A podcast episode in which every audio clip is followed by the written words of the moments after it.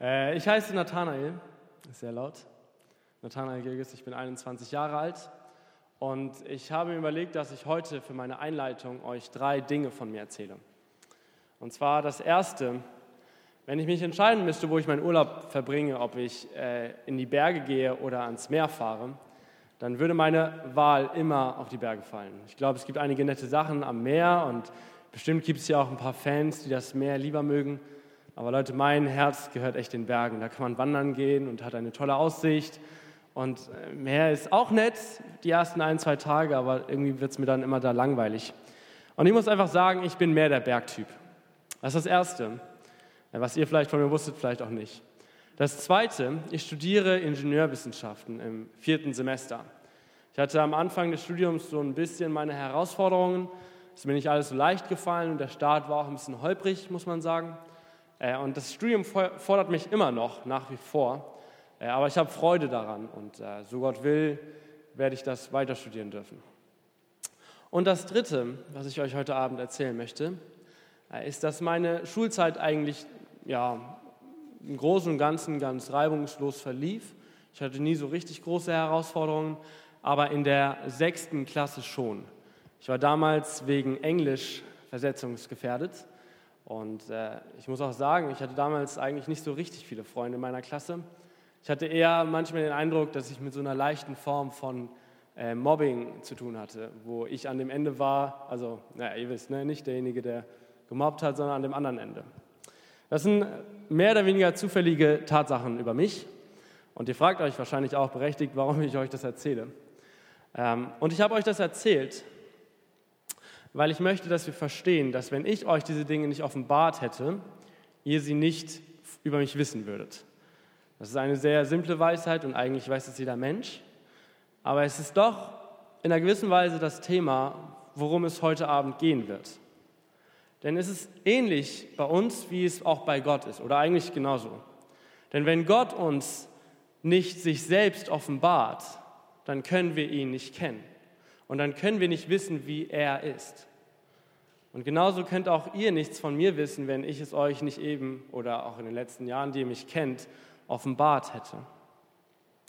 Und daher ist das Thema Offenbarung ähm, das, worum es heute viel gehen wird, weil das Thema, mit dem ich die Predigt überschrieben habe, Gottes Herrlichkeit sehen, sehr eng mit Gottes Offenbarung verknüpft ist. Wir werden im Nachhinein in, in den weiteren Punkten noch sehen, wie ich das meine. Und ich habe die Predigt heute Abend in drei Punkte gegliedert. Der erste Punkt ist Trennung von Gott. Der zweite Punkt ist Gottes Erbarmen. Und der dritte Punkt Gottes Herrlichkeit. Und weil wir, und weil wir das ganze Kapitel 33 heute Abend lesen und weil das ziemlich lang ist und ich manchmal den Eindruck habe, 23 Verse könnten eventuell die Aufmerksamkeitsspanne des einen oder anderen übersteigen, wenn, zumindest wenn man das so einmal runterliest, habe ich den Text auch in zwei Teile geteilt, also sozusagen untergliedert, gegliedert. Und ich glaube auch, dass dieser Text so reich an Wahrheiten ist, dass wenn wir ihn einfach so platt runterlesen würden, wir ihn gar nicht so verdauen können, wie es dieser Text verdient. Und deshalb ähm, schlagt doch Kapitel 33 in euren Bibeln in dem Buch Exodus auf. Wir befinden uns ja gerade in dieser Exodus-Reihe, von der wir auch ein Banner da haben. Und ihr erinnert euch vielleicht, dass sich das Volk Israel momentan am Berg Sinai oder am Berg Horeb, das ist der gleiche Berg, befindet und gerade die zehn Gebote von Mose empfangen hat. Und wenn man diesen Text gleich liest oder wenn man sich daran erinnert, worum es letzte Woche ging, um das goldene Kalb, dann hat man den Eindruck, Israel ist gerade an seinem Tiefpunkt angelangt. Gerade noch hat Gott das Volk Israel mit so vielen mächtigen Wundern, mit den zehn Plagen aus Ägypten, aus der Sklaverei befreit und hat sie auf den Weg ins verheißene Land geschickt. Und er hat ihnen erzählt, Leute, das wird super, im verheißenen Land wird Milch und Honig fließen und ich werde in eurer Mitte sein, es wird diese Sache mit der Stiftshütte geben, das Allerheiligste und so weiter, das wird super. Und dann passiert diese Sache mit dem goldenen Kalb und auf einmal ist gar nichts mehr super.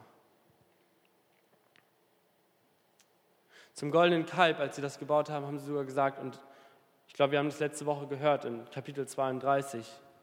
Das sind eure Götter Israel, die dich aus dem Land heraufgeführt haben. Und je mehr ich mich in meiner Vorbereitung mit dem Text und auch mit der Geschichte, die davor geschehen ist, beschäftigt habe, desto mehr habe ich gedacht, was für eine Tragödie. Mitten in der Wüste, umgeben von Wüste und umgeben von fremden Völkern. Wir hören gleich, welche ganzen Völker da noch so rumgelaufen sind, die die Israeliten angreifen wollten, sagt sich Israel von dem einzigen los, der sie beschützen und führen kann. Sie sagen sich von ihrem Gott, von ihrem heiligen Gott los. Und das ist die Situation, in der Mose steckt. Er hat dieses widerspenstige Volk an der Backe, aber aus Liebe zu ihnen stritt er für sie ein und betet zu Gott, dass er ihnen vergeben möge. Und das ist, wo Kapitel 33 ansetzt. Also lasst uns das gemeinsam lesen. Ich fange ab Vers 1 an. Und der Herr sprach zu Mose, Geh hin, zieh von hier hinauf du und das Volk, das du aus dem Land Ägypten heraufgeführt hast, in das Land, das ich Abraham, Isaak und Jakob mit einem Eid versprochen habe, indem ich sagte, deinem Samen will ich es geben. Ich will aber einen Engel vor dir hersenden und die Kanaaniter, Amoriter, Hethiter, Pheresiter, Heviter und Jebusiter vertreiben. In das Land, in dem Milch und Honig fließt denn ich will nicht in deiner Mitte hinaufziehen, weil du ein halsstarriges Volk bist. Ich würde dich sonst unterwegs vertilgen. Als das Volk diese harte Rede hörte, trug es Leid, und niemand legte seinen Schmuck an. Denn der Herr hatte zu Mose gesprochen, sage den Kindern Israels, ihr seid ein halsstarriges Volk. Wenn ich nur einen Augenblick in deiner Mitte hinaufzöge, so müsste ich dich vertilgen. Und nun lege deinen Schmuck von dir ab, so will ich sehen, was ich dir tun will. Da rissen sich die Kinder Israels ihren Schmuck ab beim Berg Horeb, das ist der Berg Sinai. Mose aber nahm das Zelt und schlug es sich außerhalb des Lagers auf, fern von dem Lager, und er nannte es Zelt der Zusammenkunft. Und es geschah, dass jeder, der dem, Zelt, der dem Herrn suchte, zum Zelt der Zusammenkunft hinausgehen musste, das außerhalb des Lagers war. Und es geschah, wenn Mose hinausging zu dem Zelt, dann stand das ganze Volk auf und jedermann blieb stehen am Eingang seines Zeltes und sah Mose nach, bis er in das Zelt hineingegangen war. Und es geschah, wenn Mose in das Zelt hineinging, so kam die Wolkensäule Wolkensäule herab und stand am Eingang des Zeltes. Und er redete mit Mose. Und wenn das ganze Volk die Wolkensäule am Eingang des Zeltes stehen sah, dann standen sie alle auf und verneigten sich, jeder am Eingang seines Zeltes. Und der Herr redete mit Mose von Angesicht zu Angesicht, wie ein Mann seinem Freund redet. Und er kehrte wieder ins Lager zurück. Aber sein Diener Josua, der Sohn Nuns, der junge Mann wich nicht aus dem Innern des Zeltes. Lasst mich beten. Herr, ich danke dir für dein Wort. Ich danke dir, dass wir daran sehen dürfen, wie du bist und wie du mit deinem Volk umgegangen bist, Herr. Und ich möchte dich bitten, dass wir nicht bei den offensichtlichen Dingen stehen bleiben, die wir so aus dem Text herauslesen können, ohne groß drüber nachzudenken, sondern Herr, dass du dich heute durch dein Wort offenbarst. Und das sowohl in dem Teil, den wir gerade gelesen haben, aber ganz besonders auch durch den Teil, der noch kommt, Herr. Ich möchte dich bitten, dass wir dich heute besser kennenlernen können, dass du meine Schwachheit gebrauchst, um zu uns zu sprechen und zu zeigen, wie du deine Herrlichkeit uns offenbar machen willst. Und ich möchte dich bitten, dass wir heute darin wachsen dürfen, äh, dass wir dich sehen. In Jesu Namen. Amen. Tja, da stehen wir nun. Das Volk Israel am Berg Sinai. Und, das, und Gott hat sich abgewendet von ihnen, hat ihre Mitte verlassen, die, als die Konsequenz dessen, dass sie sich andere Götter gesucht haben. Es hätte ja so schön werden können mit der Stiftshütte und der Gemeinschaft mit Gott auf dem Weg ins verheißene Land. Aber nun war die Situation anders. Nun konnte nur noch Mose mit Gott Gemeinschaft haben und nicht mal mehr innerhalb des Lagers, sondern es gab dieses Zelt der Zusammenkunft außerhalb des Lagers. Und das Zelt der Zusammenkunft war eigentlich einfach Moses Zelt, das er draußen aufgeschlagen hatte. Und jeder, der mit Gott Gemeinschaft haben wollte, musste also das Lager verlassen und hinauslaufen zu diesem Zelt der Zusammenkunft, um dort Gott begegnen zu können. Im Endeffekt war dieses Zelt der Zusammenkunft die Erinnerung für das Volk Israel daran, dass es nicht mehr gut genug war, um mit Gott Gemeinschaft haben zu können. Und wenn die Israeliten, ah, und wenn dies, diese ganze Geschichte, die wir gerade gelesen haben und von der wir gehört hätten, hatten, ein Film wäre, dann wäre er ab jetzt so schwarz-weiß. Und man würde vielleicht im Hintergrund so eine emotionale Hintergrundmusik hören, so Klavier und Cello vielleicht, weiß ich nicht. Und der Zuschauer würde merken, alles, was schief laufen konnte, ist gerade eben schief gelaufen. Aber im Endeffekt war das kein Film und es gab keine Hintergrundmusik, sondern es war die Realität für das Volk. Sie waren getrennt von Gott. Alles, worauf sie ihre Identität gesetzt hatten, war weg. Und vielleicht erinnert euch dieses Schicksal, von dem wir von dem Volk Israel hören, an ein ähnliches Schicksal, von dem wir im ersten Buch Mose, also kurz davor, gehört haben. Auch Adam und Eva hatten gegen Gottes Gebote verstoßen und gegen ihren Gott rebelliert.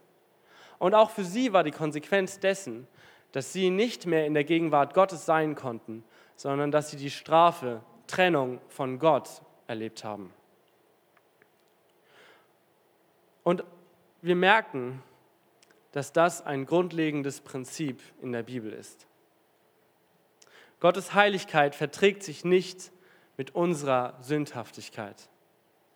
Das erlebten Adam und Eva damals im Garten Eden, als sie rausgeworfen wurden. Das erlebte Israel, als Gott gesagt hat, vergesst die Stiftshütte, ich verlasse eure Mitte. Und das erleben auch wir, wenn wir unsere eigenen Götzen haben und uns in unserem Leben gegen Gott versündigen.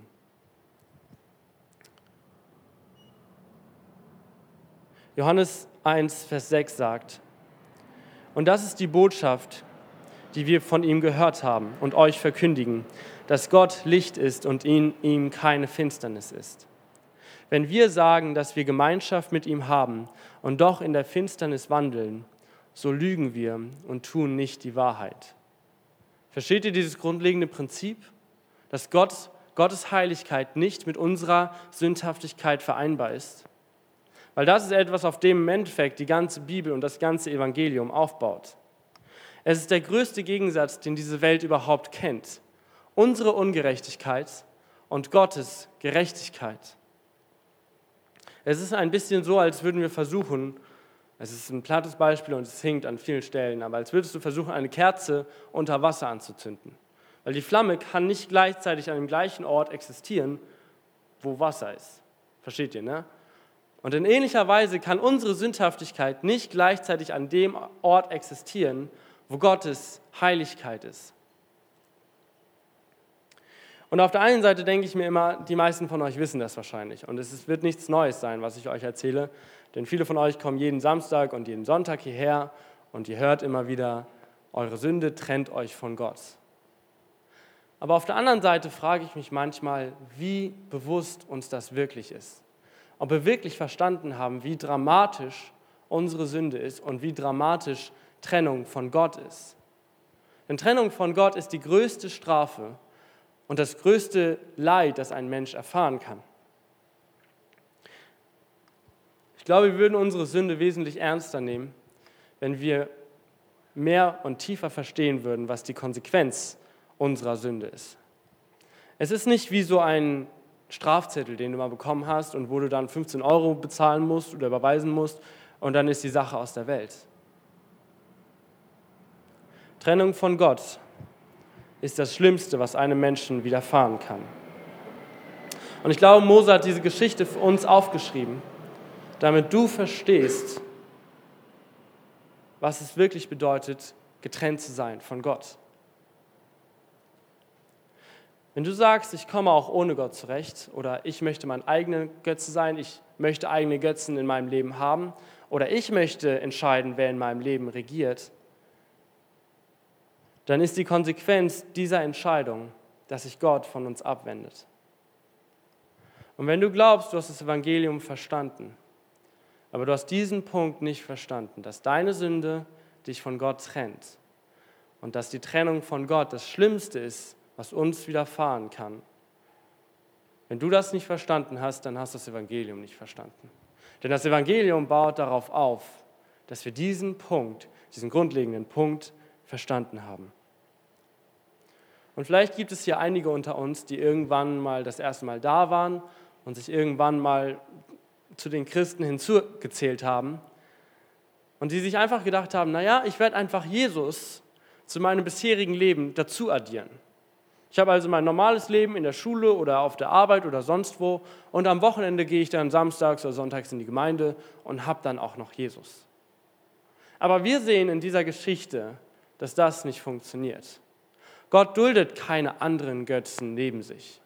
Er hätte ja auch zum Volk sagen können, naja, also das mit dem goldenen Kalb war jetzt nicht die beste Idee.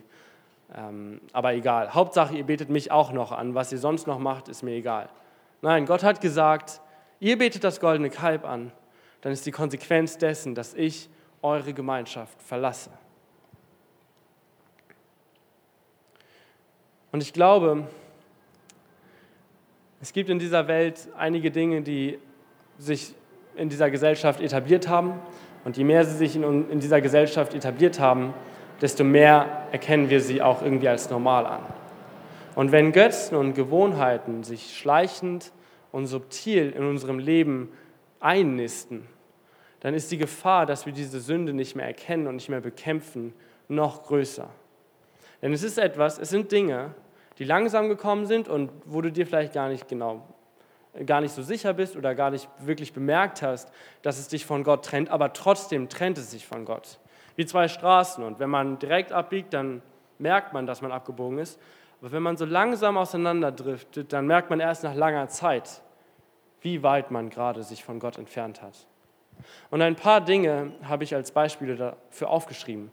Äh, eins ist unsere Karriere, Karriere, berufliche Laufbahn, unsere Karriere. Es ist an sich nichts Schlechtes, genauso wie das goldene Kalb an sich nichts Schlechtes war. Jeder hätte ein goldenes Kalb sich basteln können. Aber wenn die Leute anfangen, das goldene Kalb anzubeten als ihren Götzen, dann wird es zur Sünde. Und genauso wird auch unsere Karriere oder das, was wir uns erhoffen, der Lohn oder das Geld oder das Einkommen, wo wir uns erhoffen, dadurch glücklicher zu werden und es als unseren Götzen in unserem Leben zulassen, eine Sünde sein, die dich von Gott trennt. Und ein anderes Beispiel ist etwas, was ich glaube, was besonders Jugendlichen äh, schwerfällt und was ich auch glaube, was mehr wird und mehr werden wird. Ähm, ich weiß nicht, ob ihr das mal gehört habt, Prokrastination. Also, wen das nicht sagt, in anderen Worten so Unmotiviertheit oder Aufschieberitis genannt. Das ist wirklich, also mein Tablet, mein, äh, es kennt das Wort hat es nicht so unterkringelt, auf Schibaritis. Es ist eigentlich, ich habe das ähm, definiert, es ist das Problem, Dinge, die wir eigentlich machen wollen, nicht zu tun und stattdessen unsere Zeit mit unwichtigen Nebensächlichkeiten zu verplempern. Und das ist besonders schlimm, wenn es zu Dingen kommt wie deinem Bibellesen oder deinem Gebetsleben. Was du mit deiner Schule machst, ist eine Sache und ob du für dein Studium lernst, ist auch eine Sache. Aber wenn du sagst, oh, momentan, ey, die letzten Wochen oder Monate oder Jahre, ich war irgendwie so unmotiviert, die Bibel zu lesen. Und ja, ich, ah, ich hoffe, das wird sich irgendwann ändern, aber es ist so der Status quo und dieser Status quo wird dann auch einfach akzeptiert in unserem Leben. Es ist halt einfach so, wir sind unmotiviert, die Bibel zu lesen.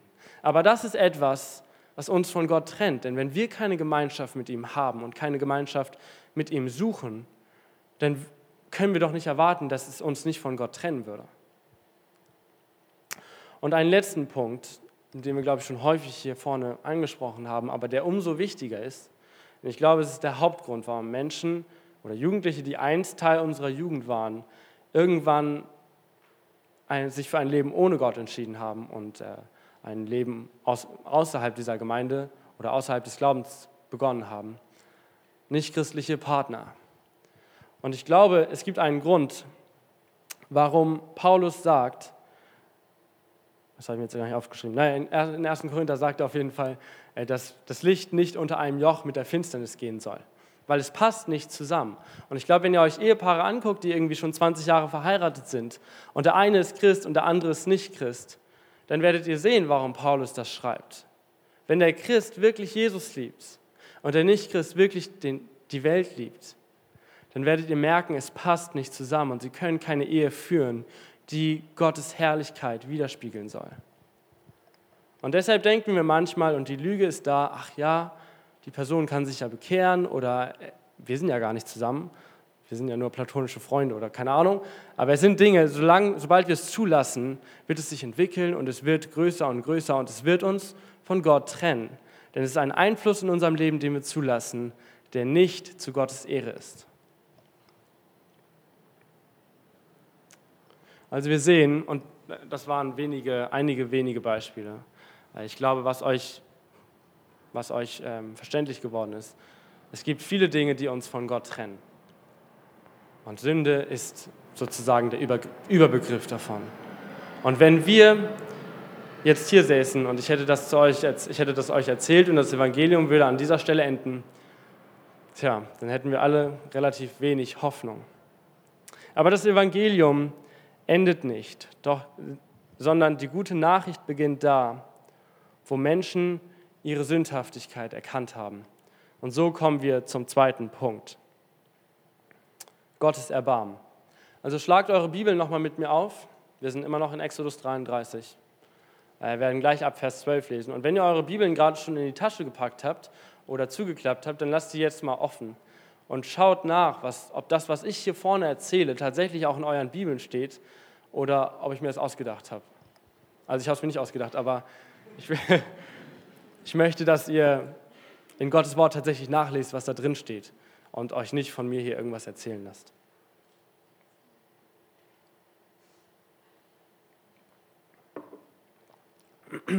Ab Vers 12. Und Mose sprach zu dem Herrn, siehe, du sprichst zu mir, führe das Volk hinauf, aber du lässt mich nicht wissen, wen du mit mir senden willst. Und doch hast du gesagt, ich kenne dich mit Namen und du hast Gnade gefunden vor meinen Augen. Wenn ich nun Gnade gefunden habe vor deinen Augen, so lass mich doch deine Wege wissen und dich erkennen, damit ich Gnade finde vor deinen Augen und bedenke doch, dass dieses Volk dein Volk ist. Und er sprach, also Gott sprach, soll ich selbst mitgehen und dich zur Ruhe führen? Er sprach zu ihm, wenn du nicht selbst mitgehst, so führe, mich, führe uns nicht von hier hinauf. Denn woran soll denn erkannt werden, dass ich Gnade gefunden habe in deinen Augen, ich und dein Volk, als daran, dass du mit uns gehst, sodass ich und dein Volk ausgezeichnet werden vor jedem Volk, das auf dem Erdboden ist. Und der Herr sprach zu Mose, auch dies, was du jetzt gesagt hast, will ich tun, denn du hast Gnade gefunden vor meinen Augen, und ich kenne dich mit Namen. Er aber antwortete, so lass mich doch deine Herrlichkeit sehen. Und der Herr sprach, ich will all meine Güte vor deinem Angesicht vorüberziehen lassen und will den Namen des Herrn vor dir ausrufen. Und wem ich gnädig bin, dem bin ich gnädig. Und über wen ich mich erbarme, über den erbarme ich mich. Und er sprach weiter, mein Angesicht kannst du nicht sehen, denn kein Mensch wird leben, der mich sieht. Da sprach der Herr, siehe, es ist ein Ort bei mir, da sollst du auf dem Felsen stehen. Wenn dann meine Herrlichkeit vorübergeht, so stelle ich dich in die Felsenkluft und will dich mit meiner Hand so lange bedecken, bis ich vorübergegangen bin. Wenn ich dann meine Hand zurückziehe, so darfst du mir, so darfst du hinter mir hersehen, aber mein Angesicht soll nicht gesehen werden. Was geschieht im zweiten Teil von Kapitel 33? Moses erstes Gebet war es gewesen, dass Gott diesem Volk diese furchtbare Sünde vergibt. Und wir sehen, dass Gott es getan hat, in Vers 1. Dort steht, gehe hin, zieh hinauf, du und das Volk, das du aus dem Land Ägypten heraufgeführt hast, in das Land, das ich Abraham, Isaak und Jakob mit einem Eid versprochen habe. Gott zeigt sich also treu und barmherzig und gnädig in der Situation, als sein Volk untreu gewesen ist.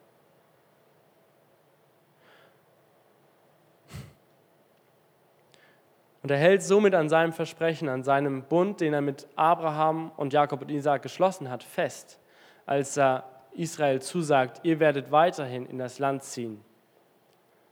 Allerdings will Gott nun nicht mehr selbst in der Mitte des Volkes hinziehen, sondern einen Engel senden und der soll sie dann vor den ganzen anderen Völkern beschützen und äh, ihnen sozusagen vorangehen. Aber Mose ist nicht zufrieden damit. Er hat schon darum gebeten, dass Gott ihnen ihre Sünde verzeiht. Und nun bittet er, dass Gott selbst mit ihnen in das Land Kanaan gehen möge. Er sagt sogar in Vers 15, wenn du Gott nicht mitgehst, so wollen wir gar nicht gehen. Es reicht ihm nicht bloß, Vergebung der Sünde zu haben. Mose will Gottes Nähe spüren. Und weil Mose weiß, weil Mose das weiß, dass sie ohne Gott nichts sind, sagt er hier, ohne meinen Gott gehe ich nirgendwo hin. Egal welche Schätze das Land Kanaan zu bieten hat, egal wie viel Honig und Milch und sonst was da fließen mag, wenn Gott nicht mitgeht, so bleiben wir hier. Auch wenn hier Wüste ist und nur ein Berg und ganz viele Völker um uns herum, die uns angreifen wollen. Und Gott lässt sich auf Moses Bitten tatsächlich ein. Nicht, weil innerhalb der letzten elf Verse er seine Meinung von Israel so krass geändert hat, dass er erst noch sagte, es ist ein halsstarriges Volk und sich jetzt dazu entschließt, mit ihnen doch mitzugehen und in ihrer Mitte zu ziehen, sondern weil Mose in Gottes Augen Gnade gefunden hat. Es gab also sozusagen für das Volk einen Mittler und das war Mose in Vers 17. Und vielleicht habt ihr während dieser Reihe, die wir gemacht haben über Exodus, wir hatten das Banner ja gerade da, eine Sache mitbekommen. Wir sind, wenn es um das Volk Israel geht, das Volk. Wenn das Volk Israel nicht Gottes Gebote halten kann, dann können wir auch nicht Gottes Gebote halten. Und wenn das Volk Israel einen Mittler braucht, dann brauchen wir auch einen Mittler. Und das ist im Grunde genommen das Evangelium. Manchmal besteht die Herausforderung für denjenigen, der hier vorne steht, der predigt, irgendwie aus einem alttestamentlichen Text äh, das Evangelium herauszuziehen und es so auszupacken, dass jeder es verstehen kann. Aber diese Herausforderung besteht in diesem Kapitel hier nicht. Es ist ziemlich offensichtlich, wie das Evangelium dort drin ist. Das Volk Israel kann Gottes Gesetz nicht halten. Die Konsequenz ist Trennung von Gott. Das Volk trägt Leid über seine Sünde und das ist das mit dem Schmuck. Sie haben einen Mittler, der für sie vor Gott eintritt und der Gnade gefunden hat in den Augen des Herrn und kann dadurch wieder Gemeinschaft mit Gott haben. Und das ist das, das ist der Kern dessen, was wir Menschen erzählen, wenn wir ihnen vom Evangelium erzählen. Wir haben gesündigt und können keine Gemeinschaft mit Gott haben. Wir sind getrennt von Gott als die Konsequenz unserer Sünde. Aber wenn wir wahre Buße tun, dann ist Gott treu und schickt uns seinen Sohn als den Mittler, der für uns eintreten kann am Kreuz und durch den wir wieder mit Gott vereint sein können.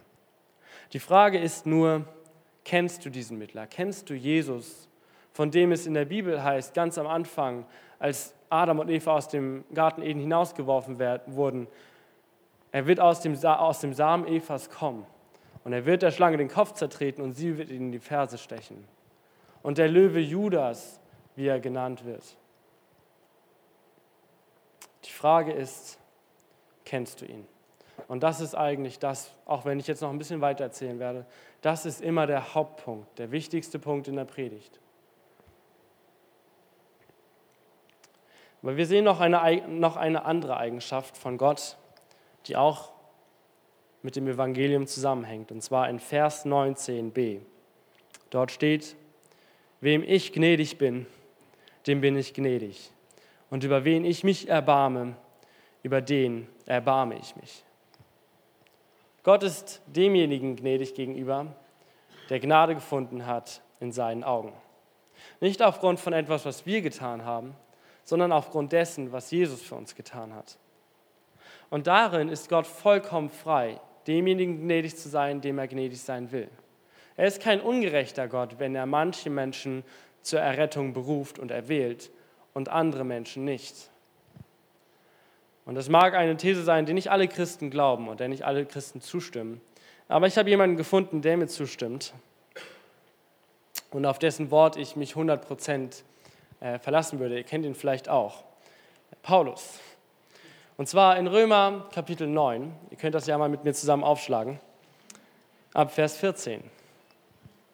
Dort steht, was wollen wir nun sagen? Ist etwa Ungerechtigkeit bei Gott? Das sei ferne. Denn zu Mose spricht er, wem ich gnädig bin, dem bin ich gnädig, und über wen ich mich erbarme, über den erbarme ich mich. So liegt es nun nicht an jemandes Wollen oder Laufen, sondern an Gottes Erbarmen. Denn die Schrift sagt zum Pharao, eben dazu habe ich dich aufstehen lassen, dass ich an dir meine Macht erweise und dass mein Name verkündigt werde auf der ganzen Erde. So erbarmt, sich nun, so erbarmt er sich nun über wen er will und verstockt, wen er will.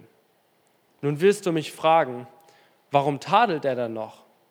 Denn wer kann seinem Willen widerstehen?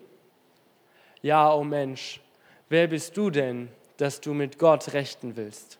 Spricht auch das Gebilde zu dem, der es geformt hat, warum hast du mich so gemacht? Oder hat nicht der Töpfer Macht über den Ton, aus derselben Masse das eine Gefäß zur Ehre, das andere zur Unehre zu machen?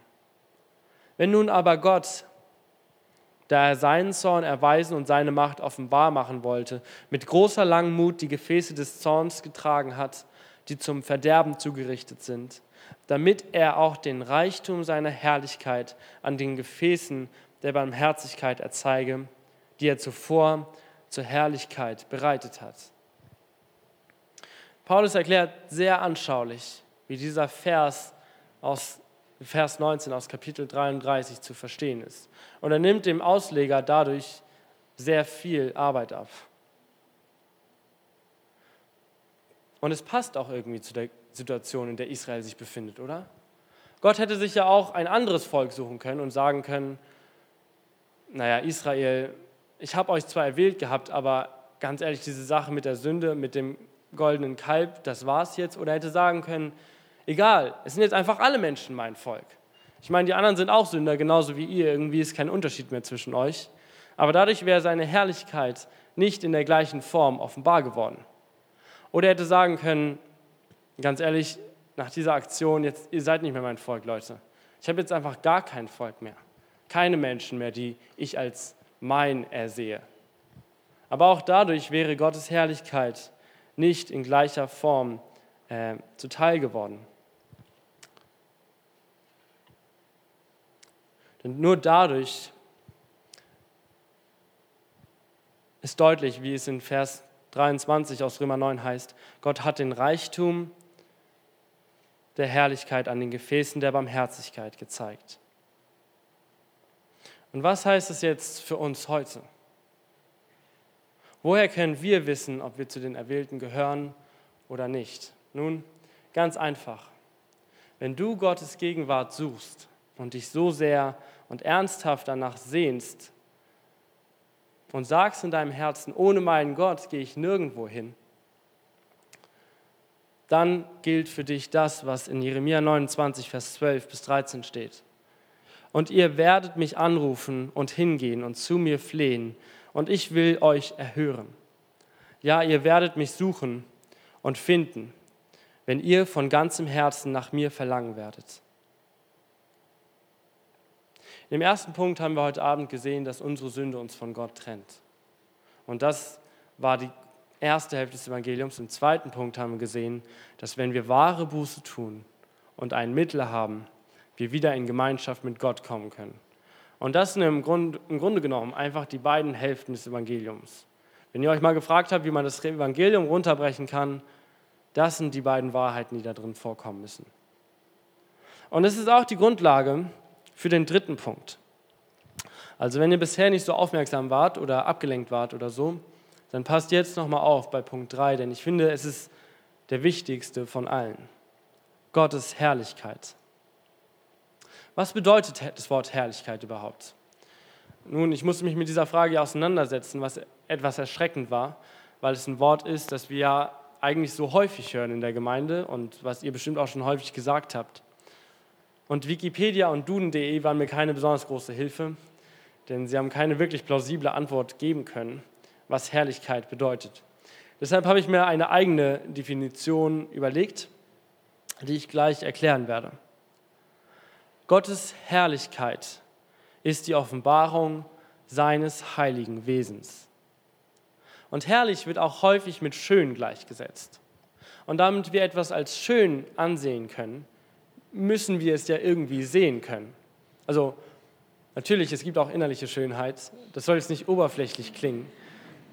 Ist jetzt eh zu spät, oder? Naja, also auch die inneren Charaktermerkmale, die eine Person haben kann, müssen uns ja irgendwie offenbart werden, damit wir sie als schön erachten können, oder? Und genauso muss Gott uns seine Heiligkeit offenbaren, damit wir sagen können, wir sehen seine Herrlichkeit. Und wenn uns Gott seine Heiligkeit und seine Eigenschaften nicht offenbart, dann können wir auch seine Herrlichkeit nicht erkennen. Und das ist auch ein bisschen der Bogen zur Einleitung wieder zurück, wo ihr euch vielleicht gefragt habt, warum ich diese Dinge von mir erzählt habe. Denn das ist elementar, dass Gott sich uns offenbart, damit wir ihn in seiner Herrlichkeit erkennen können. Man kann Gottes Herrlichkeit aber auch mit Sonnenstrahlen erklären. So wie die Sonne Gottes Heiligkeit ist, sind die Sonnenstrahlen die Herrlichkeit. Und wenn wir Gottes Herrlichkeit spüren, dann spüren wir nur das, was Gott uns von seiner Heiligkeit offenbart hat, also von seinem perfekten Wesen offenbart hat. In einer ähnlichen Form, wenn du in der Sonne liegst, dann spürst du ja auch nicht wirklich die Sonne, denn die Sonne wäre in dem Moment viel zu heiß, als dass du sie wirklich spüren könntest, sondern du spürst die Sonnenstrahlen, wenn du im Garten liegst und versuchst an deiner Bräune zu feilen. Das, was von der Sonne hier auf die Erde herunterkommt. Und in einer ähnlichen Form strahlt auch Gottes Heiligkeit auf diese Erde herunter, so wie Gott es für richtig gehalten hat, als Herrlichkeit. Und es ist auch ein passender Vergleich, weil jedes Kind weiß, dass man nicht direkt in die Sonne gucken darf. Die Sonne ist viel zu hell und viel zu krass dafür, dass unser menschliches Auge es vertragen könnte. Und in gleicher Form können wir auch nicht Gottes Heiligkeit sehen. So wie es in Vers 20 heißt, dass Mose nicht sein Angesicht sehen dürfe, da kein Mensch leben kann, der Gottes Heiligkeit sieht. Jetzt wissen wir also ungefähr, das ist auch schwierig übrigens, Gottes Herrlichkeit zu erklären. Weil im Endeffekt versuche ich euch etwas zu erklären mit dem Bewusstsein dahinter, dass man es eigentlich nicht verstehen kann, solange man hier auf der Welt ist. Aber ich hoffe, ihr habt zumindest einen groben Eindruck davon. Denn wir müssen verstehen, worum es hier geht, um zu verstehen, warum Mose darum bittet. Es reicht ihm nicht, dass Gott Israel seine Sünden vergeben hat. Und es reicht Mose auch nicht, dass er ihnen zugesagt hat, jetzt doch mit ihnen ins verheißene Land gehen zu wollen. Mose besitzt die Dreistigkeit, Gott noch darum zu bitten, seine Herrlichkeit sehen zu dürfen. Er sehnt sich einfach danach, Gottes Wesen tiefer zu verstehen und zu erforschen zu können. Seine unendliche Schönheit zu sehen und davon erleuchtet zu werden. Und das ist auch der Zweck, zu dem wir geschaffen wurden. Gottes Schönheit sehen zu wollen, uns nach Gottes Herrlichkeit auszustrecken und ihn dann dafür zu ehren, was wir erkannt haben. Wenn Mose Gott also darum bittet, seine Herrlichkeit sehen zu dürfen, dann tut er das, was auch wir jeden Morgen tun sollten. Wenn wir aufstehen, uns nicht ablenken lassen von den ganzen anderen Dingen dieser Welt, sondern uns ganz nach Gottes Herrlichkeit auszustrecken.